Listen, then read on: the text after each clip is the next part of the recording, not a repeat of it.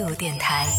这里是为梦而生的态度电台，我是男同学阿南。各位朋友，你觉得你的人生里面有没有短板呢？就是每个人都有自比较自己比较擅长的一些事情嘛，就做的比较得心应手的一些事情，但也有一些事情是可能你自己做起来会稍微有点，其实也不是做不了，只是说做起来难度会稍微有点高的这种事情啊。当然，如果你的短板刚好是你感兴趣的事情的话，那就真的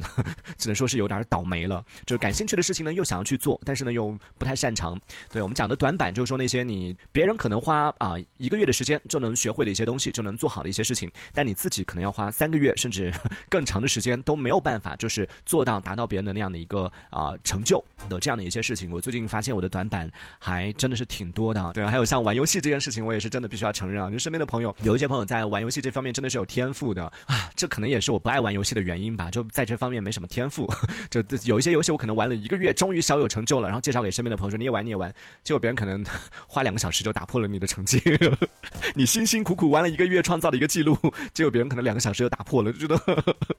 我是不是智力不行啊？对，还好的是我不是属于那种比较比较固执的类型。就当我发现有一件事情是我不擅长的事情的时候，我会尽量的抽离，就算了吧，我就不去做，我就我就把我的注意力转移到别的一些地方好了。这其实也是需要的，就是在我们生活当中，有时候当你遇到一些问题的时候，当然也不也不是说是建议大家逃避，只是说生活我们选择很多嘛，对不对？有一些事情是你擅长的，有一些事情是你自己可能比别人会做得好的。那在这方方面，你花啊，可能花三个月的时间，你就可以取得很高的一个成就。但是在那些你不太擅长的事情的啊方面，你可能花三个月的时间还没有起步，那干嘛要浪费这个时间呢？对不对？而且我是觉得，就是当你去做那些你比较擅长的事情的时候，比较容易从当中获得一些成就感。就你啊，做一段时间之后，可能别人辛辛苦苦做了半年都还没有做成，然后你做了，可能真的是啊三个月之后你就已经做成了，然后这个时候你就可以一下子心里面就非有非常大的这种成就感，就觉得很自信吧。然后你也可以有更多的动力继续去做这件事情。反之，就别人三个月做成的事情，你做了半年还没有做成的话，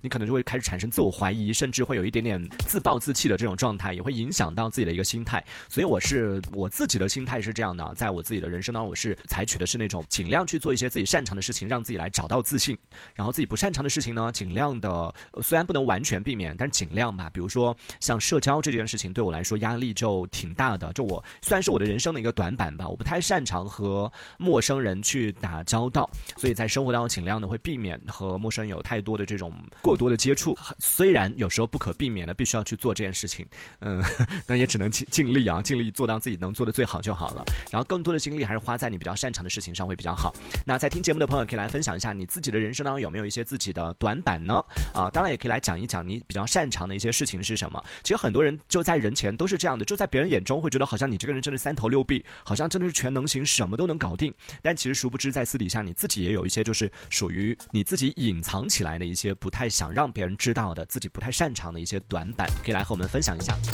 这一小节我们暂时先聊到这里。喜欢我们节目的朋友别忘了订阅关注。这里是为梦而生的态度电台，我是男同学阿南，我们下次接着聊。态度电台。